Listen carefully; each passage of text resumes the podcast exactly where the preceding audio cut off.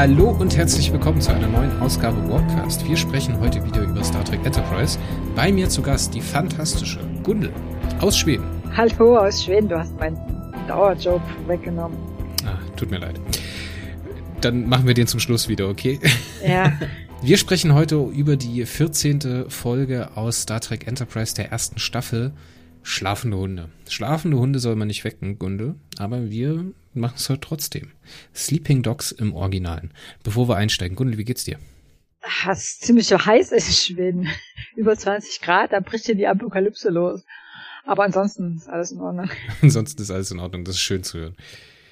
Ja, bei uns ist es auch recht äh, frühlingshaft. Ich habe mich natürlich passend zu dieser Jahreszeit direkt nochmal erkältet. Deswegen müssen wir mal schauen, wie die Stimme heute hält. Ich drücke die Daumen, dass es alles gut wird. Wenn nicht, äh, seht's mir bitte nach. Haben wir ansonsten noch irgendwas zur Erhellung beizutragen? Wollen wir von unserer kleinen Misere erzählen, der Namenssuche für unseren Podcast? Ach ja, ja, was heißt, das ist halt nicht so einfach, ähm, einen griffigen Namen für was zu finden. Man möchte es halt gerne irgendwie benennen, so dass die Leute sofort wissen, worum geht es und was so Thema und so, aber gleichzeitig muss halt irgendwie auch cool klingen und es darf nicht von jemand anders verwendet worden sein. Also, ja. Ich fürchte, da werden wir noch ein bisschen suchen müssen. Ja, wir werden auf jeden Fall noch ein bisschen suchen müssen. Wenn ihr Tipps habt oder Hinweise, in welche Richtung wir gehen könnten oder vielleicht einen guten Vorschlag habt, dann meldet euch doch bitte unter podcast at warp-core.de. Wir brauchen echt ein bisschen Hilfe. Wir haben ein paar coole Ideen, aber ja, da ist halt nicht ersichtlich, um was es geht, auf den ersten Blick. Und das soll es ja eigentlich sein, dass wir einen Podcastnamen haben, wo man auf den ersten Blick sagt, aha, hier sprechen die beiden über Star Trek Enterprise. Ja, so viel dazu würde ich sagen. Wir steigen ein mit unserer Folge. Sleeping Dogs im Originalen, im Deutschen schlafende Hunde. Ich spule mal ganz kurz die Metadaten ab. Es ist nach unserer Zählart die 14. Folge und äh, erstmals erschienen oder ausgestrahlt in Amerika am 30. Januar 2002. Geschrieben hat die Folge ein Fred Decker und äh, Regie geführt hat Les Landau. Und wir spielen immer noch im Jahr 2151. Ja, aber also diese beiden Namen, die du da jetzt gerade so hingeschmissen hast, die sind ja da eigentlich, eigentlich spannender in der ganzen Folge. Ähm, Les Landau ist ein Star Trek-Veteran, ne, oh, der yes. und ähm, Fred Decker war der Consulting Producer, also der, was ich immer so auf Deutsch benennt, ähm, der ersten Staffel von Enterprise, ne, also quasi eine relativ wichtige Person. Ähm, und der war so überhaupt nicht zufrieden mit dem, mit der Arbeit, die er da geleistet hat. Er hat zu diesen zehn Leuten gehört, die dann am Ende der, ähm, der ersten Staffel so weg waren, sich nicht wertgeschätzt gefühlt und so, aber er hat halt, das ist auch die einzige Story, meine ich, die er zur ersten Staffel beigetragen hat. Das ist die einzige Folge, die er zu Star Trek beigetragen also Les Landau oder meinst du jetzt Fred Decker? Nee, Fred Decker. Ach so. Nee, das stimmt gar nicht, das stimmt gar nicht. Der hat Endorian Incident, also die, die, die, erste Pige äh, äh, Folge mit den Indianern geschrieben und das ist die zweite Folge, die er zu Enterprise beigetragen hat. Sowas, genau. Ach so. Sorry. Ich war bei Les Landau, sorry. Ja, Les Ja, nee, Landau, ich- krasser Typ, der hat zum Beispiel Encounter at Farpoint gemacht. Das ist der, oder begleitet als First Assistant Director. Das ist der Pilotfilm von TNG. Der hat total viele Sachen gemacht. Der hat Deja Q zum Beispiel gemacht. Ganz tolle Folge. Sarek, ähm, diese, diese Backlash-Folge mit Spocks äh, Geschichte. Bloodlines hat er gemacht, die ich auch sehr gerne mag. Tapestry hat er zum Beispiel auch gedreht. Und Tapestry ist fantastisch. Ja, und Fred Decker ist genau das Gegenteil davon. Der ist ja explizit extra für Enterprise an Bord geholt worden. Der kam aus Star Wars und aus dem Kino und wollte halt so ein bisschen, hat so offensichtlich angenommen, er könnte mit Enterprise mit einem Prequel so ein bisschen so, so Star Wars Feeling in Enterprise, in Star Trek reinbringen. Das hat nicht so ganz Das funktioniert. hat leider gar nicht funktioniert, nein. Ja, ich würde sagen, wir fangen ja mal mit der, mit dem Inhalt an, oder? Uh, der Inhalt. Der Inhalt, schlafende Hunde. Ja, ich, ich muss jetzt mal ganz kurz was loswerden. Ich liebe die Folge. Ich mag die Folge ganz sehr. Aus, hat unterschiedliche Gründe. Jetzt sagst du natürlich, das ist wieder so ein Jungsding. Aber ich finde das Schiff total cool.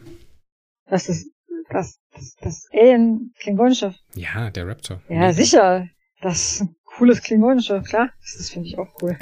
Zumal ich ausnahmsweise auch mal erkannt habe. Das Schiff gesehen dachte, oh, ein Klingonenschiff. Ja, das Coole an dem Design von dem Ding ist ja, dass man, man sieht auf den ersten Blick, dass es klingonisch ist. Aber es ist halt anders. So, es, es passt in die Zeit rein. So. Es sieht so aus, als wäre es praktisch 100 oder 200 Jahre vor den bekannten Designs von irgendwelchen Klingonenschiffen. Ja, aber ich meine, das ist auch schon das Einzige, was anders ist an den Klingonen, oder? Im Vergleich zu den anderen Klingonen, den späteren Klingonen. Ansonsten verhalten sie sich ja exakt genauso, wie man die Klingonen so kennt. Ja gut, sie sind halt sehr äh, urtümliche Klingonen, weil die haben ja das ganze Ding in, aus TNG noch nicht mitgemacht. Wir haben die ganze Sache, die mit den Klingonen in DS9 passiert ist, noch nicht mitgemacht. Also sie sind halt ein bisschen runtergedampfter, ne? Ja, also es geht die ganze Zeit um Ehre und dann sind sie total undiplomatisch. Also ich erinnere mich noch dunkel an die Klingonen in, in der originalen Serie. Das waren eher so Gauner. Also so typische, so typische Gegner, also so Leute, die halt da so mit ihren Schiffen dagegen rumfliegen und andere Leute terrorisieren und ihnen dann ihre Sachen wegnehmen. Und also mit Ehre hatte das nicht viel zu tun. Aber die Klingonen hier sind irgendwie mehr so, wie die Klingonen dann später geworden sind. Also irgendwie. Ja, es ist halt ein Kompromiss, ne? Man hat sich jetzt den TNG und DS9 Klingonen genommen und da alles abgezogen, was man da praktisch an Entwicklung hat. Und hat praktisch den Prototypen des Klingonen auf Grundlage, also wie sagt man da, Reversed Engineering. Ja. Re-Engineering. Man hat im Sinne des Re-Engineerings oder Reversed Engineerings einfach den, die Grundlage zur Folge geschaffen. Das fand ich ganz gut. Und ich finde die Schauspielerin der Baku fantastisch. Du, das, die Klingonen meinst du? Ja. Ja, okay. Namen nicht so mein Ding, aber ja. Lass uns ich einfach sagen, wir fangen mal an, ja. Lass uns einfach mal in die Folge einsteigen. Im Teaser sehen wir, wie Reed und Hoshi eine Schießübung durchführen. Ja, Hoshi zeigt sich inkompetent, was Schießen betrifft. Und Reed hustet. Das war so mein einziger Gedanke von diesem Teaser. Wieso hustet der da jetzt? Ja, ich finde es aber ehrlich gesagt ganz nett, dass man das hier nochmal aufgreift, dass die Hoshi ja am Anfang relativ ähm, ja, viel Angst, würde ich jetzt mal nicht sagen, aber sehr, auf jeden Fall sehr viel Respekt vor ähm, Außenmissionen hat. Wenn wir uns da gerade an die zweite Folge, ähm, Lautloser Feind, glaube ich, hieß die. Fight and Flight. Fight and Flight, ja. Ähm, daran erinnern, das hat relativ gut dazu gepasst und ist hier so eine kleine Charakterentwicklung. Sie ist natürlich nicht so unbedingt die beste Schützin, muss sie auch nicht sein, sie ist ja Kommunikationsoffizier. Aber sie wirkt auf jeden Fall sehr engagiert und will sich, will sich entwickeln. Das finde ich ehrlich gesagt ganz gut. Schöner Kniff, das hier vorher in den Teaser reinzupacken. Ich bin mir relativ sicher, dass Fred Decker das reingeschoben hat, weil der mochte diesen Charakter, der mochte auch die Schauspielerin. Äh, den Buch stand, was ich da so über diese Entwicklung lese, dass er einen Little Crush an mir hatte, war so leicht verliebt in die Schauspielerin. Und er mochte dieses, diesen Charakter, weil er gedacht hat, das ist quasi so ähm, eine Figur, die nicht die nicht mit dem Weltraum schon zurechtkommen. Das ist quasi so der Weg der Zuschauer in die, in dieses Setting rein. Ähm, wie gesagt, er war nicht, es war kein, kam nicht aus Star Trek, sondern von Star Wars. Ich bin der Meinung, das braucht's bei Star Trek nicht. Eine Figur, die Leute in die Dings reinzieht. Ähm, aber also diesen, diese, diese, diese Szene, diese Teaser-Szene ist mit Sicherheit von Verdecker extra reingeschrieben worden, weil er das halt mochte. Ja, dieses Vehikel bauen für den Zuschauer, das ist ja so ein Ding. Ja, das ist eine Entwicklung im Kino und in der Erzählung von Science Fiction, also besonders in Science Fiction, die man ja, Anfang der 90er oder so ging das los. Ich kann es nicht, ich kann nicht genau den Finger reinlegen, aber das wurde halt immer stärker, dass man Charaktere geschrieben hat, die den irgendwelche Zielgruppen in den Film reinholen sollen. Dass ja, man zum Beispiel also auch ähm, Star Trek-Charaktere diverser aufgestellt hat, dass man halt gesagt hat, okay, wir nehmen jetzt einen Afroamerikaner als Captain oder Commander oder wir nehmen jetzt eine Frau als Captain oder das oder das oder das. Dass man das gemacht hat, das kam dann so rein, ne? Und am Anfang war das halt echt so pur, wir nehmen jetzt hier ein Konzept und lassen unsere Helden darin arbeiten. So, so war das noch bei TOS. Ne? Da gab es das noch nicht. Klar, das hat sich dann auch irgendwann später entwickelt in der Produktion, dass die, dass man halt den Spock sehr als, ja, für die Ladies dargestellt hat, sage ich jetzt einfach mal, da er halt bei der, der Schauspieler halt sehr gut bei äh, Frauen angekommen ist. hat man sich halt auch dahin entwickelt, das auch äh, zu verstärken, um natürlich die Zielgruppe besser anzusprechen. Das ist ja trivial, das äh, zu sagen. Aber am Anfang, wenn man zum Beispiel den Piloten noch guckt, da ist es noch gar nicht so. Da gibt es halt noch keine Charaktere, die dich als Vehikel mitnehmen sollen in die Handlung rein und in die, in die Gesamtkonzeption. Deswegen, ja, ich finde es immer ein bisschen schwierig, sowas. Ich mag dieses klassische, wir kommen irgendwo hin und setzen uns mit dem Konzept auseinander. Ein bisschen mehr als jetzt hier dieses auf Biegen und Brechen, äh, Character-Driven Storytelling oder ich weiß nicht, wie man das dazu sagt. Da gibt es da bestimmt einen schlauen Fachbegriff dazu, oder? Naja, also ich weiß nicht genau, ob er wirklich das so gemeint hat, wie du das jetzt verstehst, dass es ähm, quasi eine Zielgruppe ansprechen sollte, die vorher nicht so direkt angesprochen worden ist. Ich denke, der meinte es eher so, dass die Leute äh, sich, also alle, nicht nur bestimmte Zielgruppen, dass sie das besser, sich besser reinfinden können in diese neue Welt, ähm, wenn sie halt eine Figur haben, die in diese Welt erzählt und auch die sich selber erstmal reinfinden muss. Das ist ja Science Fiction im Grunde ein Standard erzähl ähm, äh, Technik. Aber auch erst seit den 70er und 80ern. Ja, ich meine jetzt in der auch in der Buch Science Fiction, also dass halt eine Figur benutzt wird, die Erzählfigur, die Perspektivfigur benutzt wird, um dem Leser zu zeigen, wie die Welt ausschaut, die die selber noch nicht kennt. Ja, halt Ach so, ja, ja. Convenient, würde man im Englischen sagen, weil dann kann der Autor, muss der Autor nicht ständig irgendwelches Zeug erklären, ja, dass die Figur ja im Grunde gar nicht sagen würde, weil die kennt das ja alles schon, sondern er nimmt halt eine Figur, die Welt noch nicht kennt. So ähnlich mit Hoshi, die kennt halt den Weltraum nicht. Es ist halt keine, keine, eine Weltraum an äh, irgendwelche Militärübungen gewöhnte Soldatin, sondern halt nicht. Und ähm, Brad Decker dachte offensichtlich, dass es hilfreich dabei wäre, die Zuschauer in die Serie reinzuziehen. Ja, aber dafür hat sie einfach zu wenig Screentime und ähm, ich glaube, die meisten Star Trek Gucker brauchen sowas auch nicht. Obwohl die Folge in den Momenten halt für mich auch am besten funktioniert, wo man die Hoshi mit dabei hat. Ich fand den Einstieg ehrlich gesagt sehr gut gelungen. Ich fand auch schön, dass sie halt engagiert auf den Captain später zugeht und sagt, okay, ich will mit auf die Mission in den Gasriesen hinein, mit auf das Wrack der Klingonen. Und äh, später haben wir noch die äh, Charakterszene mit äh, Paul gemeinsam. Fand ich alles super toll. Also hat mir echt gut gefallen. Ja, ja auch. Ich wollte nur die Fred Becker Connection einbringen. Ich mag die Linda Park auch. Ich finde die sehr, sehr gut. War am Anfang sehr, sehr hölzern, muss man sagen. Aber hier fängt das so an, dass sie so ein bisschen mobiler wird und so ein bisschen aus sich rauskommt. Und man muss halt auch sagen, das ist eine sehr, sehr dankbare Folge, weil sie kriegen da natürlich auch sehr viel Platz.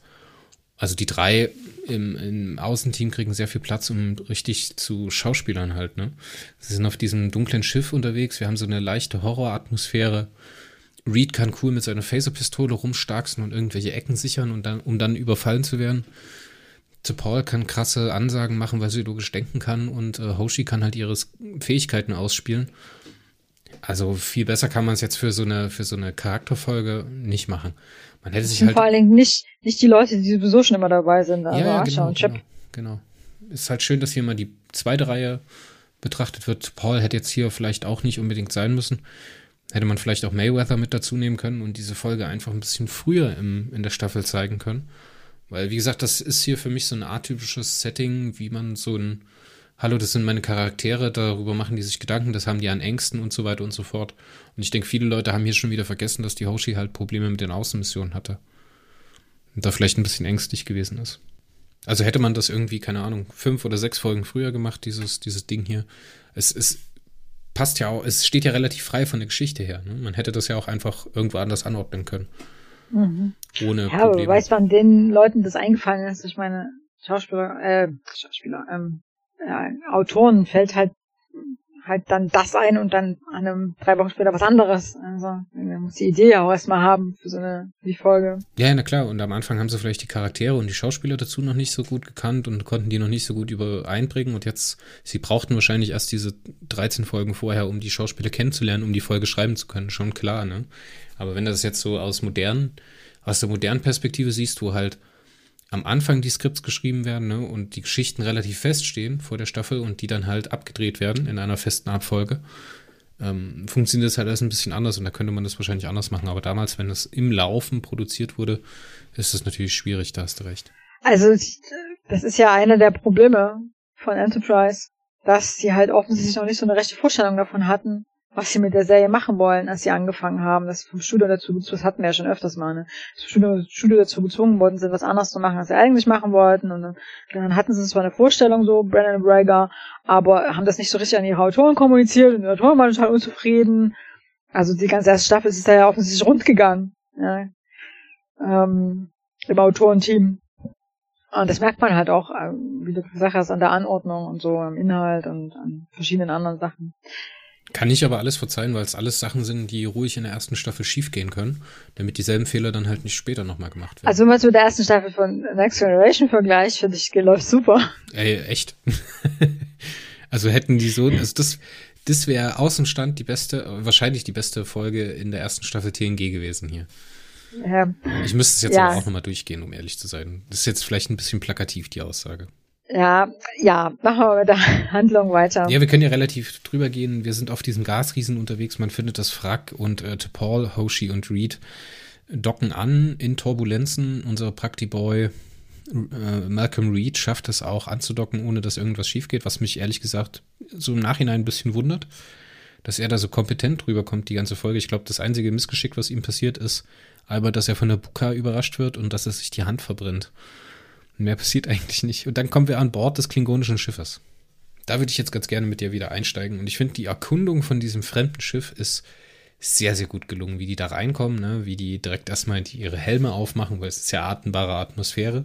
Und dann stinkt es einfach. Und ich finde es schön, dass das am Anfang drin ist und am Ende wieder aufgegriffen wird. Das finde ich schön. Das ist so eine Klammer, wie sie auf das Schiff raufkommen und dann halt, wie sie auf die Enterprise zurückkommen. Das finde ich echt cool. Aber dürfte der Reed denn überhaupt seinen Helm aufmachen? Ich meine, er hat ja eine Krankheit. Er dürfte gar nicht auf diese, auf diese Away-Mission gehen, weil man weiß ja nicht, ob die Viren, die er da bei den Klingonen einschleppt, ähm, überhaupt die Klingonen vielleicht umbringen würde oder sowas. Also ich finde diesen Subplot mit dieser Erkrankung, der, die dann irgendwie auch stirbt, ne, der es wird irgendwie dreimal erwähnt und dann ist den Rest der Folge spielt es dann keine Rolle mehr. Mindestens seltsam. Bis überflüssig. Ja, es ist so ein, so ein Tongue-in-Cheek-Moment. Ja, ist nett. Vielleicht war auch der Schauspieler an dem Tag erkältet, als sie drehen wollten und hat ein bisschen nasal gesprochen und haben gesagt, okay, das nehmen wir mit auf oder sowas.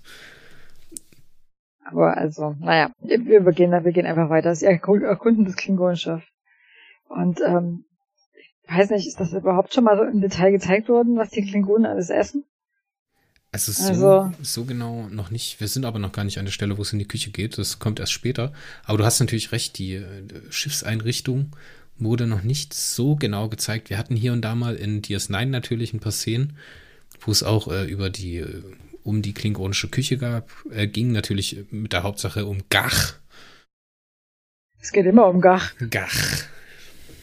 Ja, also ich kann mich an dunkel an eine Next Generation Folge erinnern, wo Riker auf einem Klingonenschiff ist und Gach ist, ja, aber ähm, also es ist immer so dunkel auf diesen Schiffen, man sieht immer irgendwie nix, außer so ganz vage die Gesichter von den Schauspielern, also was so, so im Detail gezeigt wird und so, also selbst die, die Brücken von den klingonischen Schiffen sind irgendwie nicht so wirklich zu erkennen. Also, weil das halt alles nicht ausgeleuchtet ist, weil das halt immer so düster ist. Ja, das liegt aber, glaube ich, daran, an der Maskenbildnerei. Ja, ich meine, das soll so sein, aber also, dass das halt so detailliert gezeigt wird und dann, die gehen ja da auch noch so rum und gucken sich die ganzen einzelnen Bildschirme an und so und man sieht halt total viel von diesem Schiff, was halt schon recht interessant war, fand ich so. Das hat man ja auch am Anfang von TNG mit Worf immer mal wieder das Problem gehabt, dass er halt diese elaboriertes, dieses elaborierte Stirndesign hatte da hat man halt auf den ersten Blick gesehen, dass es eine blöde Maske ist, die halt schlecht angelegt wurde. Also wirklich nicht gut. Und selbst jetzt mit diesem, mit diesem äh, ja, verbesserten Make-up, was sie in Enterprise genutzt haben, wenn die Buka in eine Situation kommt, wo sie gut ausgeleuchtet wird, siehst du auf den ersten Blick halt die Phasen im Gesicht, wo das Silikon oben ist und wo die natürliche Haut oben äh, aufliegt, sozusagen zu sehen ist. Das siehst du direkt. Ich weiß nicht, warum sie das nicht auf die Kette gekriegt haben. Da gibt's ähm, auch Fernsehproduktionen aus der Zeit, die das halt wesentlich besser machen. Aber ja, ein ja. Klingonenschiff muss dunkel sein. Ja, aber ich fand es ganz interessant, mal so ein Klingonenschiff aus der Nähe zu sehen. Also ich habe da auch so ein bisschen die Stimmung mitbekommen, ne? Also das Muffige, man hat dann direkt schlechte Luft in der Nase. Also das hat schon eine Wirkung auf mich gehabt. Natürlich haben wir auch ein bisschen Suspense, weil sie natürlich dann auch wirklich erkunden müssen, weil sie kennen sich ja auch nicht aus. Ne? Sie kennen die Schiffsklasse nicht, sie haben es noch nie gesehen, das Schiff. Fantastisch. Aber du als Zuschauer weißt ja, dass es ein Klingonenschiff ist. Ja, natürlich. Das ist, deswegen Was ist ja es ja Fanservice, weißt du? Ja, es ist Fanservice, genau. Das ist, was ich für Decker nicht mochte. Ich fand das total doof, dass Brian Breaker da so viel Wert drauf gelegt haben, den Fans das zu servieren, quasi. Äh, Ich habe mich an der Stelle gefragt, äh, ob das wirklich Sinn macht, dem Zuschauer schon klar zu machen, um was für ein Schiff es sich handelt. Sodass der Suspense ein bisschen verloren geht, weil der weiß ja genau, was auf die Leute zukommt. Ich meine, der wird dann halt noch ein bisschen erfreut ähm, mit Gach in Nahaufnahme und Tags und so, sowohl in lebender als auch in toter Version. Aber also er weiß halt die ganze Zeit, dass, was die da erwartet, während die halt keine Ahnung haben. Das ist so ein bisschen so ein zweischneidiges Schwert, ne? Also einerseits so wie cool für so den alten Trekkie, ähm, aber auf der anderen Seite nimmt halt so ein bisschen Spannung raus. Ja, aber ich glaube, das ist genau die Reaktion, die sie provozieren wollten, hier den Zuschauer anzusprechen, der die ganzen Themen schon aus TNG, aus den Filmen, aus DS9 kennt und der dann jetzt hier sich halt überlegen fühlen kann gegenüber T'Pol und den Reed und halt Hoshi, die das halt noch nicht kennen und da halt nochmal so diesen Moment zu haben, okay, wie reagiert jetzt ein Mensch, der Gach halt zum Beispiel nicht kennt oder noch nie einen Tag gesehen hat, auf einen Tag? da in der Richtung ging es halt für mich nicht weit genug, um das auszuspielen, wirklich. Aber ich fand es, wie gesagt, sehr schön. Und was sie geschafft haben, was meiner Meinung nach der Les Landau echt gut auf die Spitze getrieben hat, ist das Pacing in dieser Folge. Denn trotz äh, den ganzen, wir haben ja unterschiedliche Themen. Ne? Wir haben auf der einen Seite diese Diskussionsszenen, wo die halt irgendwo stehen und sich darüber unterhalten, was als nächstes zu tun ist. Wir haben die Action-Szenen, wo es um Kampf geht, zum Beispiel Reed gegen Baku. Oder wir haben diese, diese ähm, Horror-Szenen, wo sie durch das Schiff krabbeln. Oder wir haben halt diese Fanservice-Szenen, wo sie irgendwelche Sachen zeigen, die wir aus der Seriengeschichte schon kennen. So, und diesen wilden Mischmasch an Dingen schafft der Regisseur auf die Leinwand zu bringen oder auf die Mattscheibe zu bringen, ohne dass die, äh, dass das Pacing irgendwie zerrissen wird. Wir haben, also meiner nach Wahrnehmung her oder meiner Wahrnehmung nach haben wir hier ein durchgängiges, schön flottes, gleichmäßiges Pacing, was halt auf diese, diese, äh, diesen Klimax zusteuert. Das gefällt mir ehrlich gesagt sehr gut. Du musst mal schauen, auch wenn ähm, Paul gerade auch hier in der Szene dann mit Archer spricht und Bericht erstattet, haben wir, schneidet das Bild weg und wir sehen Baku das erste Mal, wie sie aus dem Kühlraum rauskommt. Ne, das ist sowas, das macht er hier auch ganz gerne, dass er einfach im Audio sozusagen die Geschichte weitererzählt oder das, was gerade eben passiert ist. Ne? Und die Kamera blendet um auf eine andere Szene und er leitet die nächste Szene schon damit ein und spart sich halt damit extrem viel Zeit. Und das finde ich, gibt so einen wundervollen Flow in der Folge. Wirklich sehr, sehr schön. Sehr, sehr gut gemacht. Ich äh, denke, dass das äh, Pacing ähm, klappt, liegt unter anderem auch daran, dass ähm, dass, dass äh, an den Szenen, die die auf der Enterprise spielt, das ist wie so eine Klammer. Ja, immer, also Archer hat dann immer halt nochmal ein Wort zu sagen und das hält das so ein bisschen zusammen. Ja, das Ja, ja äh, genau. klammert das halt zusammen. Es gibt Fachbegriffe, das, dieses, was du gerade beschrieben hast, ähm, mir fällt es natürlich spontan nicht ein. Also, dass sie dieses Audio so weiterleiten lassen, aber schon ein anderes Bild zu zeigen, das nicht mehr zu dem Audio gehört. Ähm, das ist halt eine Möglichkeit, ähm, es fließen zu lassen. Dadurch ähm, gibt es halt keinen Bruch, wie bei einem richtigen harten Schnitt, sondern es geht halt irgendwie, als würde man halt einfach weitererzählen. Also keine Szenen wechseln. Also es gibt im Grunde keine Szenenwechsel. Das äh, vermeidet, dass, der- dass, dass der Zuschauer den Eindruck hat, dass es halt, dass die Szene sich verändert. Und das, ähm, ich denke, das, also da hast du recht, das trägt halt zu diesem gleichmäßigen Eindruck da bei so einer äh, Geschichte, die eigentlich total in viele Einzelteile aufgeteilt ist. Ja, äh, aber dann kommt halt die Szene, wo die weibliche Klingonin auftaucht und ähm, äh, Reed dann so mehr oder weniger platt macht, oder? Ja, mega. ich meine, da ist wieder der Prakti-Moment, also der schlimmste Prakti-Moment von ihm eigentlich. Erstens haben wir, also da gibt es ein paar, ja, du sagst immer, wir dürfen nicht so unbedingt über Logikfehler sprechen. Aber ich meine, ich stell, stellen wir uns mal vor, du stell dir vor, du bist Sicherheitsoffizier. Wann habe ich das gesagt? Ich bin der Erste, der, Lo der Logikfehler findet und alles platt macht, nur weil das die Logik nicht stimmt. Kann auch sein, dass Dominik mir das gesagt hat. Ich glaube, da verwechselst du mich mit jemandem. Entschuldigung. Stell dir vor, du wärst Sicherheitsoffizier und wärst auf einem klingonischen Schiff. Du bist das erste Mal dort. Du bist mit äh, zwei Frauen, einmal deinem Wissenschaftsoffizier und deinem Kommunikationsoffizier unterwegs und ihr stellt fest, dass irgendjemand an Bord unterwegs ist. Du hörst, wie ein Shot aufgeht und wieder zugeht. Und danach kommen Schritte.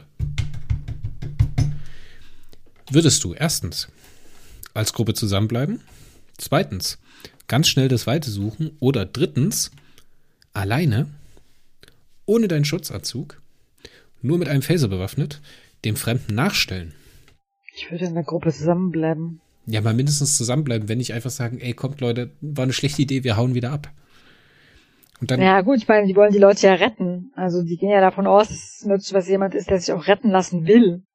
Ja, wir haben doch bis jetzt gelernt, dass äh, die Klingonen sich nicht unbedingt. Ja, aber das wissen die lassen. ja nicht. Ja, aber Paul das sagt ihnen das doch. Ja, stimmt, ja, stimmt, die sagt ihnen ja vorher, dass sie, ja, aber gut, äh, ich meine, die Vulkanierin sagt, die Klingonen lassen sich nicht, wollen sich nicht helfen lassen, äh, die bringen uns um, wenn wir sie kontaktieren. Dann sagen alle Menschen auf der Enterprise, ach, Vulkanier, die haben ja keine Ahnung, wir machen das genaue Gegenteil. Das ist doch immer so. Also bisher war das immer ist, so. Man ist auch nicht aus der Nummer mit Klagen schlau geworden und hat gesagt, okay, von den Klingonen lassen wir mal lieber die Finger. Ich meine, das wird ja ein paar Momente später dann, als Baku auf der Krankenstation liegt, vom Captain Archer referenziert, also er an Trip vorbeigeht und sagt, erinnere mich bitte beim nächsten Mal dran, den äh, niemandem mehr zu helfen. Ja, aber also ich meine, Archer macht doch auch nichts anderes. Der will dir halt auch unbedingt helfen. Und also, der sagt ja dann noch, dass also Paul sagt, ja, also sie kriegen das hier nicht hin und das ist alles schwierig und ähm, sie ist auch der Meinung, sie sollten zurückkehren, ähm, weil es sind halt Klingonen und ähm, dann sagt halt Reed, nein, wir müssen denen helfen und ich krieg das schon irgendwie hin. Und dann sagt Archer, okay, ihr habt noch 20 Minuten. Und das sind halt genau die 20 Minuten, die zu viel waren, weil wären sie dann sofort zurückgekehrt wären, hätten sie das Problem nicht gehabt, weil dann hätte nämlich nicht ähm, die Klingonen die das Shuttlepod geklaut. Ja, auf jeden Fall klaut. Die also Archer macht, macht es, reiht sich ein in die Menschen, die nicht auf die Vulkanier hören. Ja. Ja, es, ist, es muss ja passieren, sonst passiert unsere Geschichte halt nicht. Ne? Das ist halt das Problem. Der ja, Shuttlepod entkommt, fliegt aus dem Planeten raus an der Enterprise vorbei, antwortet nicht auf Rufe und funkt aber andere Klingonen an, um äh, Hilfe zu, herbeizurufen und wird dann von der Enterprise aufgebracht. Was der Captain ja. an der Stelle nicht tut, ist direkt einen Rettungssquad loszuschicken zu dem Schiff, was, wovon man schon weiß, dass es echt gefährlich tief absinkt in den äh, Gasriesen. Du hast auch noch vergessen zu erwähnen, dass sie nicht bloß um Hilfe ruft, die Klingonen, sondern auch noch sagt, dass sie angegriffen worden ist. Ja, Weil sie halt zu dem Zeitpunkt noch, halt, ne? ja, sie glaubt halt zu dem Zeitpunkt noch, dass, dass die Enterprise für das, ähm, für die Misere verantwortlich ist. Also, auch wenn das nicht besonders logisch ist, aber es sind halt Klingonen. Also so nervige, die nervige Variante der Klingonen. Ja. Die machen einen Überfall, betrinken sich, sie fallen um, sie wachen irgendwann wieder auf. Sie werfen natürlich keinen Blick auf die Uhr, wie viel Zeit ist vergangen, seit wir umgefallen sind, seit wir getrunken haben. Ach, mehrere Tage. Ja, also unter diesen Umständen sind die Leute, die hier gerade an unserer Schiffe sind, wahrscheinlich nicht dafür verantwortlich, dass wir umgefallen sind. Also ich kann mir auch nur schwer ausmalen, wie diese klingonische Gesellschaft, wenn die Kriegerkaste immer vorne ansteht, irgendwie irgendwas auf die Kette gekriegt hat. Ja gut, das ist aber so eine Klingonen-Fragestellung, die man sich irgendwie so gefühlt halbe Zeit in Star Trek stellt, oder? Was ist denn eigentlich mit den ganzen anderen Klingonen, die nicht zufällig Krieger geworden sind? Und ich wird immer mal gelegentlich erwähnt, aber also, aber die Kriegerkaste ist halt derartig irrational zum Teil, ja. Das halt, ähm, was ich halt manchmal fragt, wie überleben die eigentlich? Die hätten sich doch eigentlich schon längst selbst ausgerottet. ich finde aber hier, die Folge hat ein bisschen Problem mit Motivation. Auf der einen Seite verstehe ich halt, also kann Baku halt nicht mal annähernd logisch denken am Anfang. Ne? Am Ende muss sie ja dann so überzeugt werden. Das ist ja dann so der Charaktermoment für den Johnny, für den Johnny Archer. Aber auch die Motivation von Archer finde ich ein bisschen zu schwach. Weißt du, wenn der jetzt rangegangen wäre und hätte gesagt, alles klar, wir haben da einen Raptor, der Klingonen, die haben uns überlegene Waffentechnik, die haben äh, Energieschirme oder sowas. Und wenn wir es jetzt schaffen, dieses Wrack zu bergen und heil nach Hause zu bringen, haben wir halt so ein, so ein, so ein äh, bisschen Beutetechnik, die wir halt auswerten können, um uns besser zu ver verteidigen. Wäre für mich ein wesentlich besserer, obwohl es halt nicht Sternflotte ist, ja klar, aber wie gesagt, Enterprise muss ja nicht Sternflotte sein oder muss ja nicht Föderation sein, weißt du? Wäre für mich eine stärkere Motivation gewesen, diesen, diese äh, Risiken da einzugehen und da drei Leute aufs Spiel zu setzen, drei äh, hochgeschulte Spezialisten, wie er sagt, um da dieses Schiff rauszuholen. Ja, da ist doch die ganze erste Staffel eigentlich im Grunde die ganze Zeit da, die ganzen vier Staffeln, bis auf wenige Ausnahmen, ist das doch immer so der super gute, der American Sunny Boy. Ich habe einen, äh, einen Kommentar zu der nächsten Folge äh, auf Englisch Shadows of Pjem, ich weiß nicht, Schatten von Pjem vielleicht Genau, auch genau. in Deutsch gelesen. Da haben sie sich halt lang und breit darüber ausgelassen, dass es so ein bisschen die Bush-Ära spiegelt und das Archer quasi so das Gegenstück zu Bush ist. Ja, so der zupackende, ähm, anti-intellektuelle Präsident, der halt handelt, bevor er da jetzt irgendwie so in eine Sache ernsthaft durchdenkt. Ja, und ähm, das kommt, das ist halt Archer. Da, der macht sich da, der ist halt so, der will halt der Gute sein. Ja, so der Mensch, die Menschheit bricht ins, ins Universum auf. Und was machen sie? Sie helfen. Also, Ja, aber er hätte, er hätte den. bis auf die Folge, wo wir uns neulich darüber gestritten haben, wo sie tatsächlich hätten helfen können, da haben sie dann spontan mal nicht geholfen, aber normalerweise helfen sie. Aber er hat hart drüber nachgedacht, der Johnny. Ja, aber also, verstehst du, das ist halt so ein- eine Grundannahme von, von ganz Enterprise, dass sie halt helfen.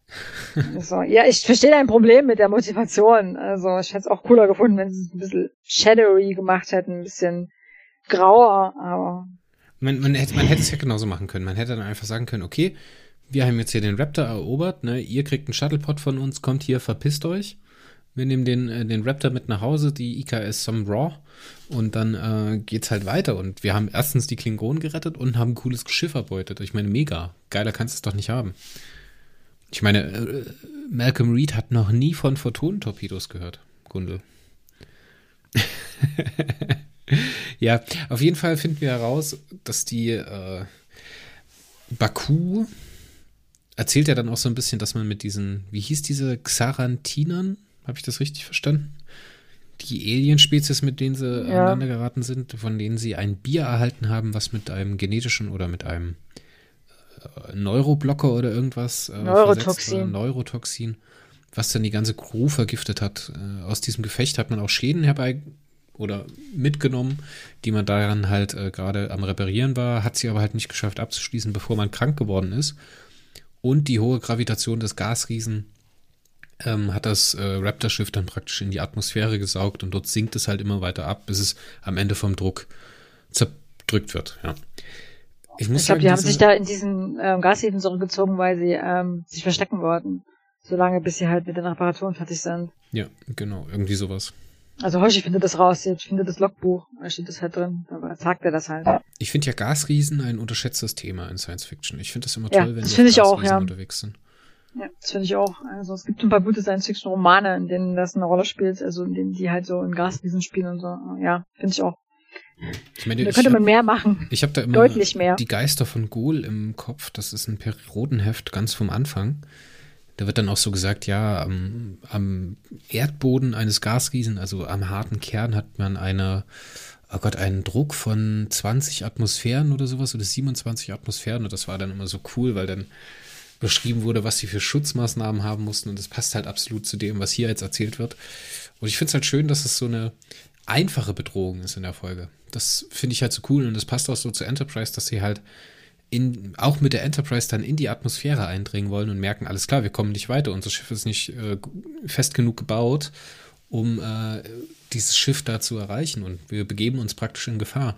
Und es wird ja auch gesagt, die IKS Some Raw hat äh, doppelt so dicke Hüllen, Schotten oder was auch immer und halt äh, höhere Integritätswerte, dieses Integritätsfeld, was ich nie so richtig verstanden habe, ist auch viel besser und äh, das wird halt auch nur unwesentlich weiter unten wird es schon zerdrückt. Also ich fand das sehr, sehr spannend. Und diese rohen Gewalten, die werden ja dann auch gezeigt. Ne? Wir haben ja dann auch so eine Sonde, die von der Enterprise ausgeschickt wird, die zerdrückt wird. Und wir sehen dann ja auch die IKS Some Raw in der Außenansicht, wie dann teilweise Aufbauten auf dem Schiff zerdrückt werden. Das fand ich ehrlich gesagt ganz toll und sehr elaboriert im CGI. Und Hut ab, dass sie sich da die Ruhe und auch äh, die Zeit und vor allem das Geld genommen haben, um das cool darzustellen. Denn diese, diese, dieser Raptor, dieser Aufklärungsflieger, der wurde, was eigentlich relativ spannend ist, ich finde, das sieht man auch so noch so ein bisschen im Außendesign, dass der eigentlich konzipiert war am Anfang als Shuttlecraft der Klingonen. Der war eigentlich als äh, Fluggerät für zwei Personen, also ungefähr in der Größe von einem Sternflotten-Shuttlepod, bisschen kleiner wahrscheinlich noch, also von der, von der Fahrgastzelle würde ich jetzt mal sagen, äh, konzipiert und wurde dann einfach nur noch größer skaliert. Und dieses Modell, finde ich, zeigt auch ganz gut, dass dieser Aufbau, der da so zerdrückt wird, weißt du, vom Druck, der sieht so aus, als wäre das so, da, so eine ähm, Luke oder so eine, wie sagt man dazu, so eine Schleuse, um irgendwo an ein größeres Schiff halt anzudocken. Mhm. Also ich finde, wie gesagt, das Design von dem Ding wahnsinnig toll. Man sieht auf den ersten Blick, es ist klingonisch, aber es ist halt altes klingonisches Ding. Ich könnte da jetzt ewig drüber reden. Und es ist glücklicherweise keine D4, D7-Kontroverse wie beim letzten Mal. Mhm. ja, es ist halt neu für diese, es kommt auch, glaube ich, nie wieder vor. Äh, diese, diese ja, ja, genau. Es ist das einzige Mal, dass es auftaucht. Es taucht in Star Trek Online dafür auf. Ja, also die Handlung geht ja dann weiter, ne? Also sie versuchen dann, äh, die drei versuchen dann das, das, das Schiff wieder in Gang zu setzen. Dabei sieht man dann halt diese ganzen, diese ganzen äh, äh, Bildschirme auf der Brücke und stellen halt fest, dass der äh, im Impulsantrieb ist irgendwas nicht in Ordnung. Also ein Port Fusion Injector im Englischen ist kaputt. Das finden sie auch über dieses Logbuch, glaube ich, raus. Da sagt er das, der Kapitän, der Klingonische. Hast du den Kapitän wiedererkannt? Nee, aber ich habe es dann gelesen. Ich habe seine Stimme erkannt. Der hat die deutsche, Echt, ja? Diese, also im Deutschen hört man das ja relativ an den Synchronstimmen. Das ist der Admiral Foster. Ja. Fantastisch. Also nee, also diese Folge ist ja allgemein relativ vollgepackt mit so ähm, Enterprise ähm, Star Trek Veteranen in Nebenrollen. Oder? Ähm, was ist das jetzt? Wen meinst du denn noch? Nee, schneid's raus. Habe ich jetzt mit der anderen verwechselt, sorry. Du meinst die Baku? Nee, ich meine die nächste Folge. Ach so, ja. ja. Ich, hatte das, ich habe jetzt gerade durcheinander gebracht, sorry. ja, also äh, ja, sie machen sich jedenfalls auf den Weg, um den, ähm, äh, um den, den Bösantrieb zu reparieren und dann hat Reed wieder seinen ähm, das Sap, also hat, wie, äh, leidet an Dehydration. Und ich mir denke, das ist doch jetzt irgendwie ein relativ leicht zu bekämpfendes Problem, oder trinkt man halt ein bisschen Wasser. Und also, ich habe es nicht so richtig verstanden. Haben die sich komplett ohne Wasser da auf den Weg gemacht? Oder also. Ja, anscheinend schon. Anscheinend schon.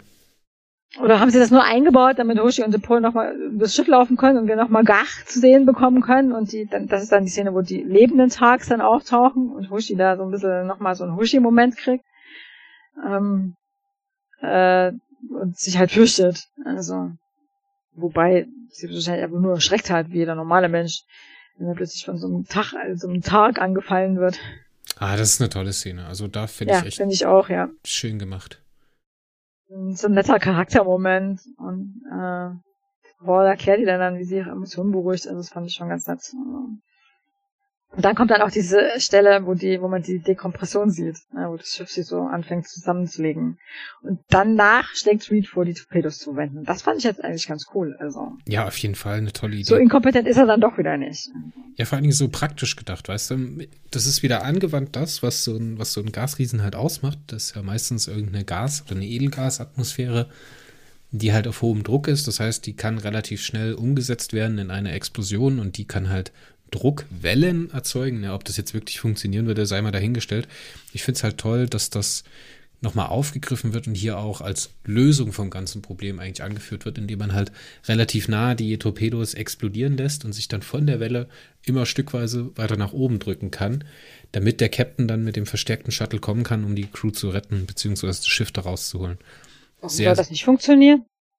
Klar funktioniert das. Das ist halt eine Atmosphäre. Wenn du in unserer Atmosphäre irgendwas explodieren lässt, kriegst du auch eine Welle. Ja, aber du weißt schon, wie man nach U-Booten jagt, oder? Oder wie man U-Boote kaputt macht.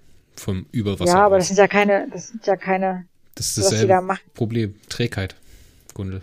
Kann dir gerade nicht folgen. Ja, wenn du, wenn du eine Explosion hast, dann ist es ja eine Druckwelle, die sich kreisförmig um den Mittelpunkt der Explosion ausbreitet. Ja. So. Das heißt, an einem Punkt des Rumpfes drückt die Welle das Schiff nach oben. Die anderen Punkte, die noch nicht von der Welle äh, beschleunigt werden, sind aber in die andere Richtung unterwegs. Und genau in dem Moment, wo das macht, wo das die Welle praktisch das Schiff trifft, würde das in der Hälfte zerbrechen, wie ein U-Boot, was von einer Wasserbombe oder von einer Unterwasserbombe gejagt wird. Das ist das Prinzip, wie man halt nach äh, U-Booten von über der Wasseroberfläche ausjagt. da werden ja dann okay. so, so äh, Fässer vom Schiff runtergerollt oder aus dem Flugzeug geworfen, die dann halt absinken und in einer bestimmten Nähe zum U-Boot explodieren müssen, um Schaden anzurichten. Okay, scheiß Physik, hä? Macht die ganze Story zunichte. Ja. Und das Problem ist halt, dieser Druckimpuls würde ja auch über die Bordwand in das Schiff weitergetragen werden. Und würde wahrscheinlich die, die äh, Crew mehr oder weniger zu fetzen. Okay, es funktioniert also nicht, sondern nur bei Star Trek. Trotzdem ist eine coole Idee gewesen. Ja, auf jeden Fall. Auch wenn die Charaktere im Schiff danach wahrscheinlich Matsch gewesen wären. Aber hey, ja, das Schiff bombt das sich. hat meine Illusionen zerstört, obwohl ich das eigentlich wissen müsste. Also ich kann es mir nicht anders vorstellen, weil, wie gesagt, wenn da jetzt kein wesentlicher Trick dabei ist, ich meine, die sagen ja auch, die Energieschilde des Raptors sind äh, ausgefallen. Weißt du? Hm. Wenn die jetzt sagen würden, okay, wir haben diesen Energieschild noch, aber selbst der Energieschild. Ja, aber die Energieschilde Energie, würde ja verhindern, dass ja, sie überhaupt weitergetragen werden. Also sie müssen den, den, Schild ja ausschalten, damit sie überhaupt also die Energie dieser Welle abkriegen, die sie brauchen, um weitergetragen zu werden. Ja, das müssen wir vielleicht mal, also ne, ich hatte auch Physik im Studium, ich müsste es eigentlich wissen, aber es war nicht so mein absolutes Lieblingsfach.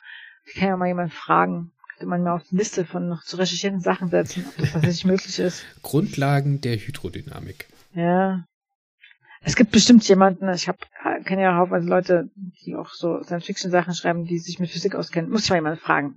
Ja, also sie werden jedenfalls, sie versuchen jedenfalls sich mit den Torpedos ähm, ähm, zu retten, während Archer mit Trip das zweite Shuttle verstärkt hat, sodass sie jetzt in, äh, in, das, in die Atmosphäre reinfliegen können. Und da gibt's ja auch dann dieses, diesen kurzen Archer-Moment, wo Trip ihm rät, er soll sich halt, er soll halt wie ein Klingone denken.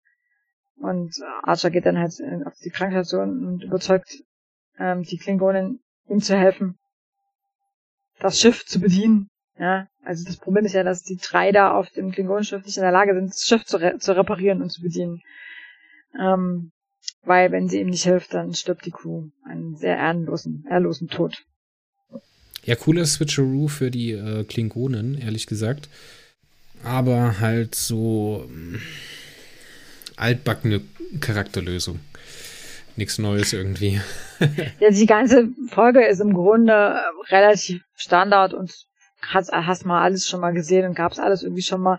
Es ist halt neu, weil die Besatzung neu ist und weil es ein neues Drumherum-Setting ist. Ne? Das, das, das, das größere Setting, die, die Enterprise, die auf, die Menschheit, die aufbricht ins Universum und so und die Klingonen noch nicht kennt. Das ist halt das Neue. Ansonsten ist es alles relativ simpel. Also ich ich habe so spontan diverse ähm, Szenen vor Augen, wo Picard mit irgendwelchen Aliens auf der Krankenstation spricht und dann aus Sieger, als Sieger aus diesem Rededuell hervorgeht. Also ich könnte dir jetzt keine konkrete Folge nennen, aber es ist bestimmt mehrfach passiert, dass der da quasi die Situation gerettet hat, indem er da halt auf die Leute eingeredet hat und sich vorher natürlich eingefühlt hat. So, dann würde ich sagen, kommen wir mal zum Ende der Folge. Die Som Raw schafft es, sich aus der Atmosphäre freizukämpfen, indem äh, Archer gemeinsam mit Baku und seiner Crew an Bord der Som Raw die notwendigen Reparaturen durchführt und dann halt am Ende auch schafft, die, ja, die Crew zu retten und dieses Neurotoxin da aus dem Kreislauf der Klingonen raus zu äh, neutralisieren. Coole Sache. Aber es kommt am Ende doch noch zum Konflikt mit den Klingonen. Denn der. Überraschung. Kling Überraschung, das habe ich nicht kommen sehen. Nee, der klingonische Captain ist natürlich anderer Meinung und will um seine Ehre kämpfen und äh, bedroht den Captain Archer. Hm. Vor allen Dingen, das ist ja nicht der Kapitän des Schiffes, das die Baku ger gerufen hat. Also sie hat ja irgendwie so diesen Hilferuf ausgesendet. Da würde man ja jetzt meinen, da kommt dann jetzt demnächst mal jemand. Sondern das ist der Kapitän des Schiffes, das Archer gerade gerettet hat. Oder? Ja. Also genau. das ist irgendwie so sinnfrei. Ich habe gedacht, hä? was macht er da jetzt? Wieso bedroht er denn jetzt? Also, noch dazu weiß er da genau, dass er, dass er, dass er, dass das Schiff ist ja kaputt halb, ne? Da ist ja nicht mehr viel dran, mit dem er irgendjemand angreifen könnte. Er hat keine Schilde mehr, die Photonenpuppe, das sagt der Archer dann auch so schön. Ne? Ich habe gerade gehört, ihr, nach meinen Informationen sind sie gerade, sind die schon aus, die Photonentorpedos ausgegangen. Aber das weiß der Kapitän ja alles. Warum bedroht er denn da jetzt? Also.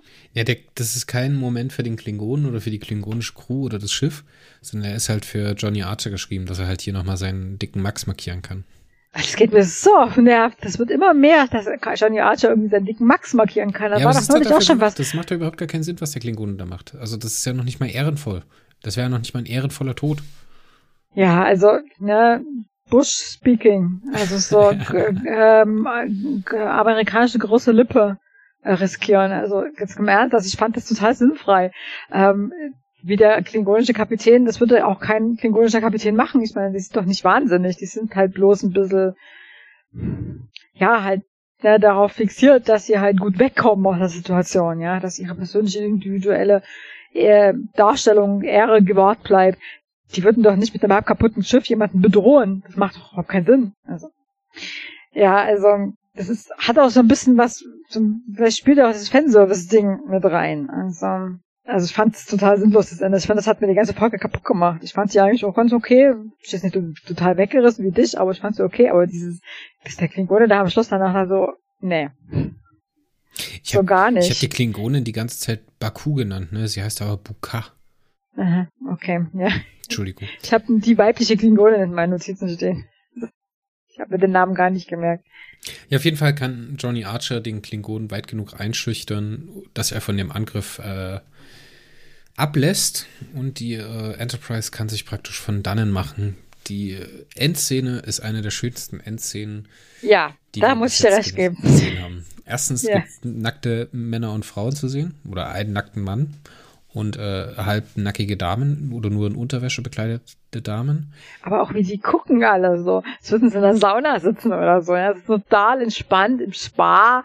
Ja, also auch wie diese. Was heißt denn total ja. entspannt? Hast du die Hoshi mal sitzen sehen und die Paul? Also viel unentspannter kannst du doch nicht sitzen. Echt? Also ich meine, die waren die Beine irgendwie so seltsam zusammengekniffen, aber also das war früher so normal, dass Frauen mit zusammengekniffenen Beinen so da sitzen.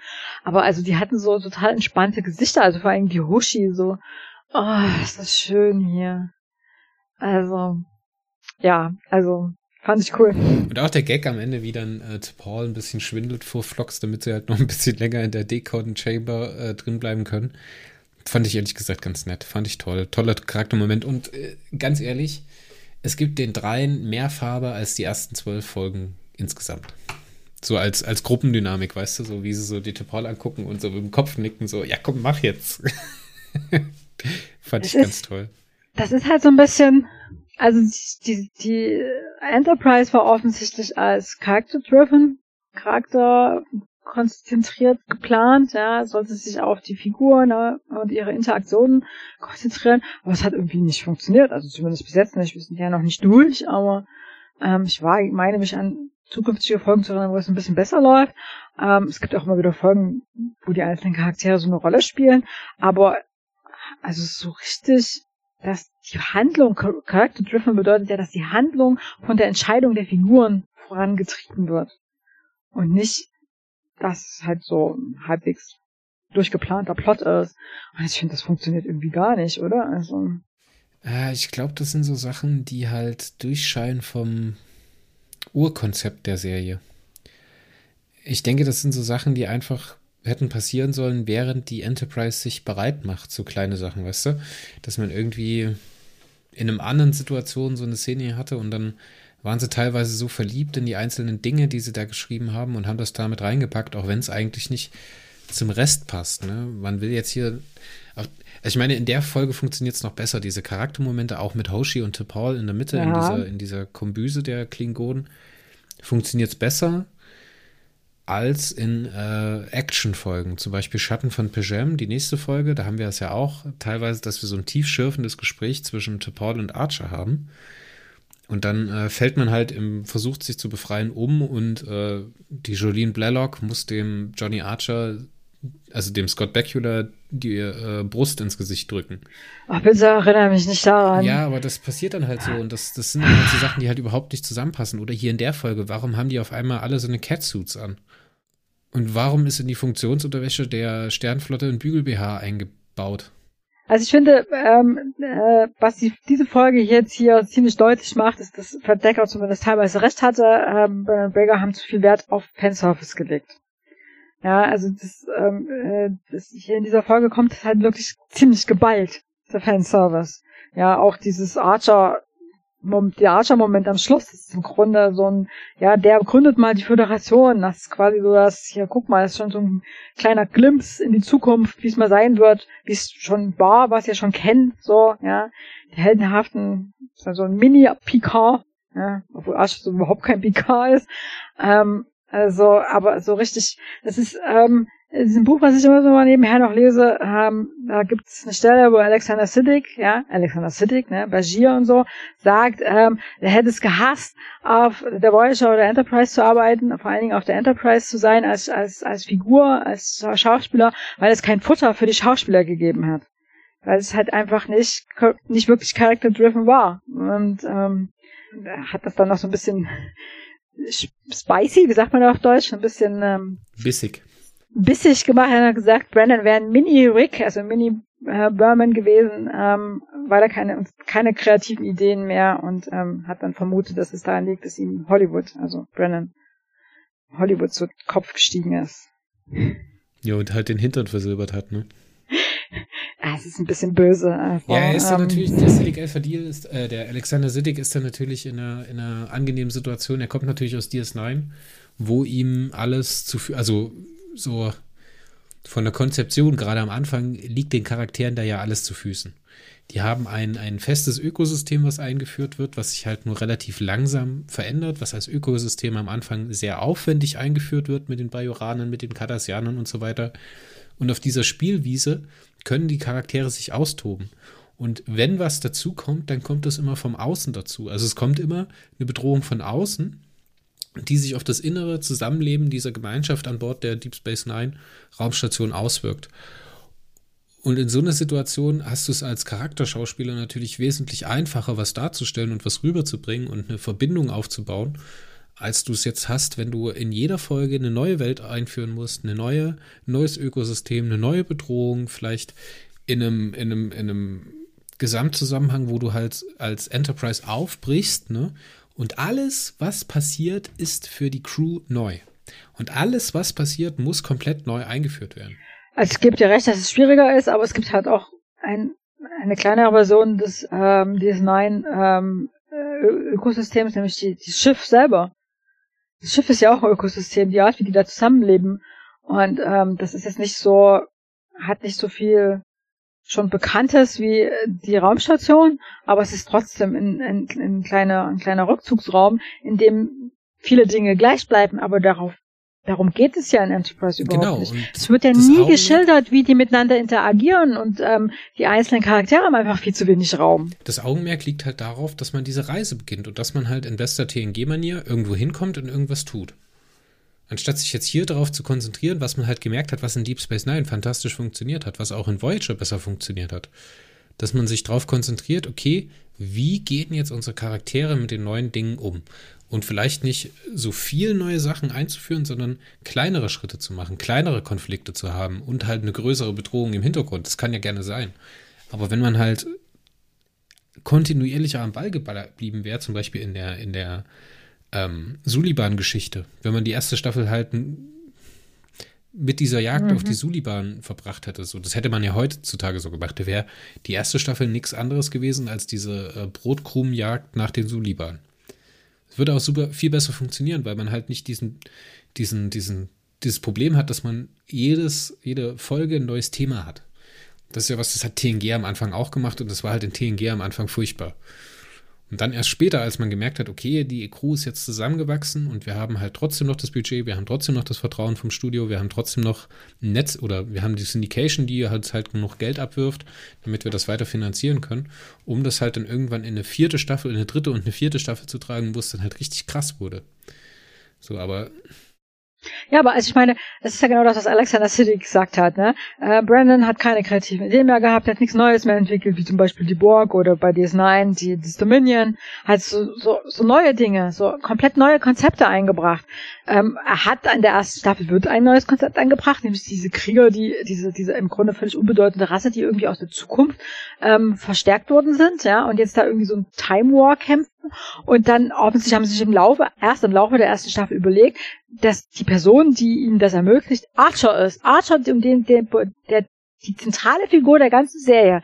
Ja, überleg dir mal, spinn das mal so ein bisschen weiter, was da hätte daraus werden können. Ja, es geht um die Gründung der Föderation, wie die Menschheit ins Weltall auftritt, wie sie verschiedene Leute kennenlernt, verschiedene andere neue Rassen, ja, die alle ihre Probleme miteinander haben, die noch nicht so richtig miteinander zurechtkommen, wo man halt erstmal noch irgendwie Interessen ausgleichen muss und dann gehen Sachen schief und er korrigiert das aus der Zukunft. was das für eine coole Geschichte hätte sein können. Ja, also was das für einen, einen, großen Bogen hätte ergeben können. Ja, die Anlagen von dem Plot hat man aber auch bloß aus Babylon 5 abgeschrieben. Ja, keine Ahnung, wo sie es jetzt genau her hatten, aber es war auf jeden Fall, es wäre auf jeden Fall besser gewesen als dieses kleine, kleine Blabla, was sie jetzt machen und wo die Figuren keinen Raum kriegen. Also die Schauspieler auch nicht. Es die haben sich ja da zum Teil auch so durch, ein bisschen durch die Blume beschwert.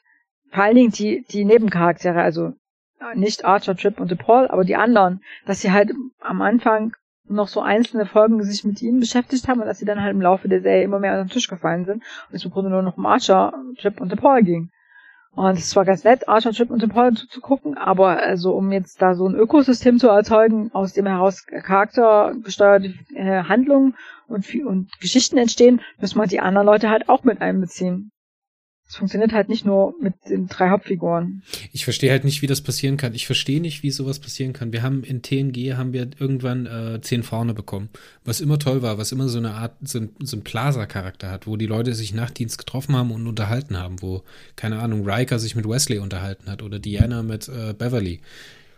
Da ist immer irgendwas passiert, ne? Wir hatten irgendwie äh, das Quarks in, in DS9 oder, oder Rick Fontaines äh, Casino das war immer so ein, so ein Hotspot, da sind die Charaktere zusammengekommen und da ging es halt weiter. Und da, da wusstest du direkt, wie es dort ist.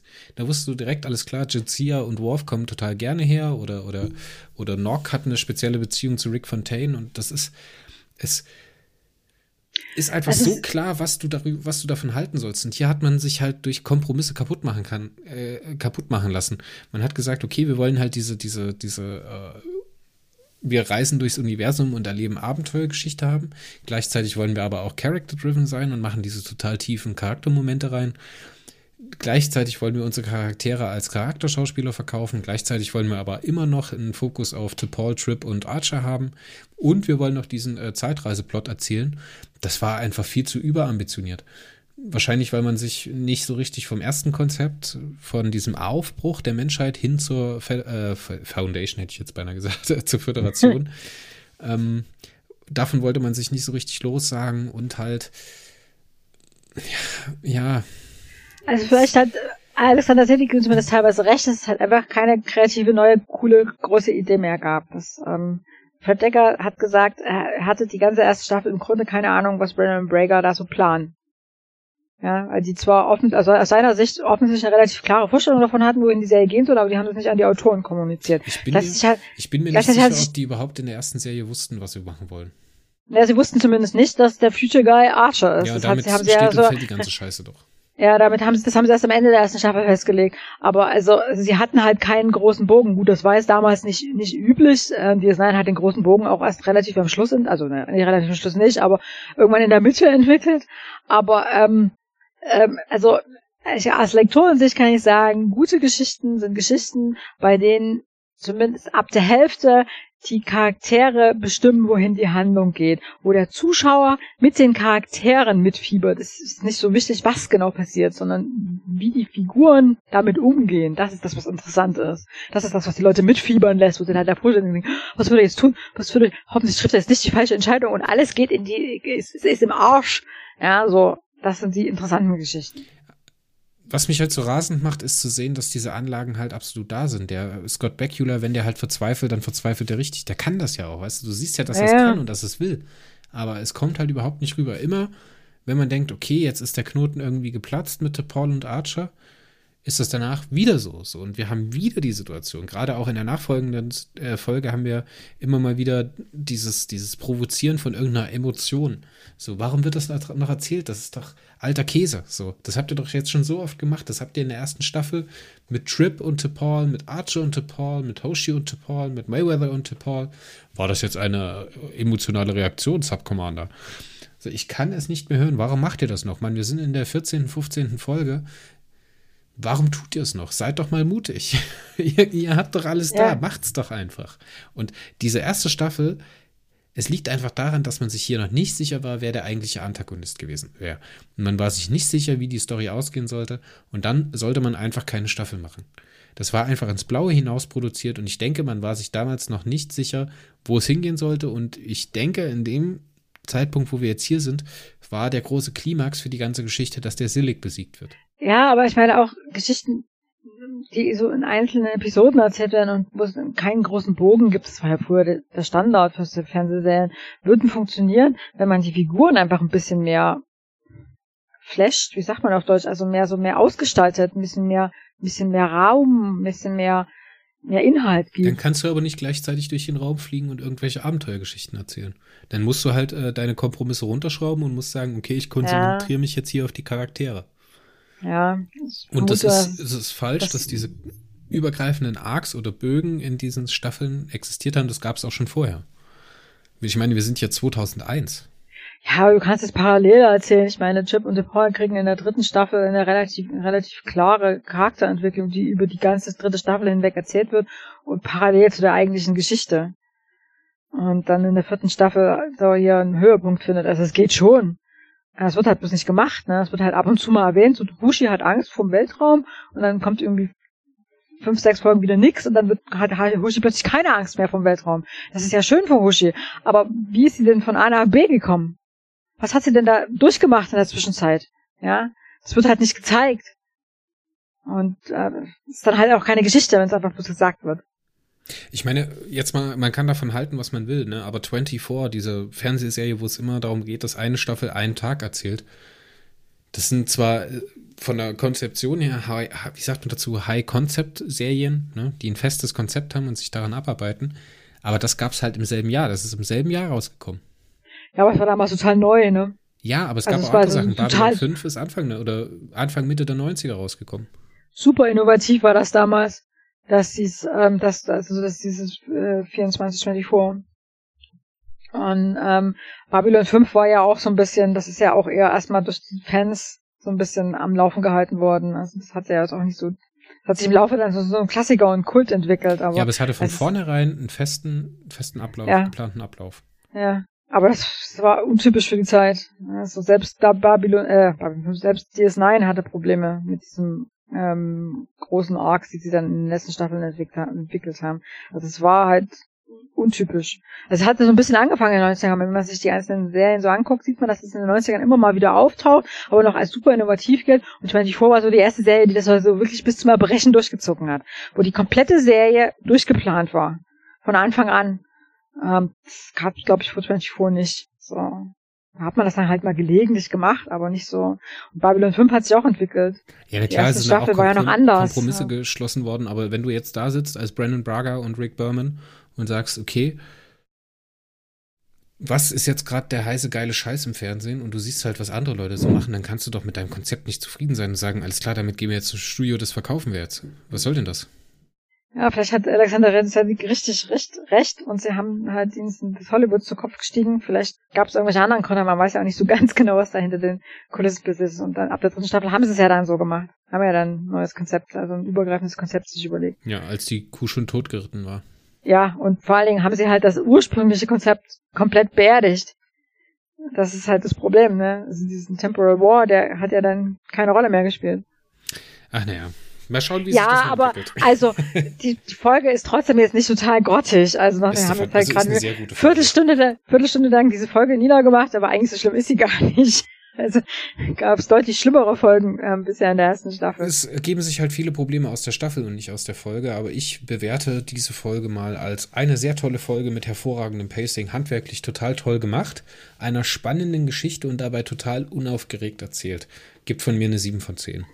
Ich würde sogar eine Acht geben. Ich fand es spannend, wie die da auf diesem Schiff rumspringen und versuchen, das zu retten. Und man denkt, oh, gleich stürzen sie ab und werden zerquetscht. Oh.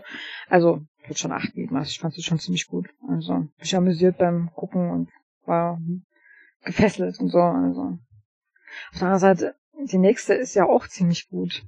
Das ist eben auch mein Problem gewesen, Grunde. Schwierig, schwierig. Und die nächste Folge, Schatten von Pyjam, hat einen ganz zentralen Vorteil gegenüber dieser Folge. Und der da ja. heißt? Schran! ja, ja ähm, ich, ich würde dann auch mal bei sieben bleiben. Also, da der Schran nah ist, ähm, würde ich mich auch auf sieben von zehn. Ist aber halt auch gemein gegenüber der Folge. Ja, trotzdem. Alles klar, dann machen wir einen Strich drunter. Sieben von zehn von uns beiden. Sehr unterhaltsame Folge, glaube ich, auch so eine Folge, die kann man jemandem zeigen, der Star Trek Enterprise noch nicht gesehen hat, weil hier ziemlich viel drin ist, ziemlich viel Fanservice drin ist ähm, und ziemlich viel, was man ganz offensichtlich mit Star Trek in Verbindung bringt. Beim nächsten Mal sprechen wir über Schatten von Pajam mit einem großen Wiedersehen mit einem kleinen blauen Mann. Ich freue mich, dich dann auch wieder hier begrüßen zu dürfen, liebe Gunde.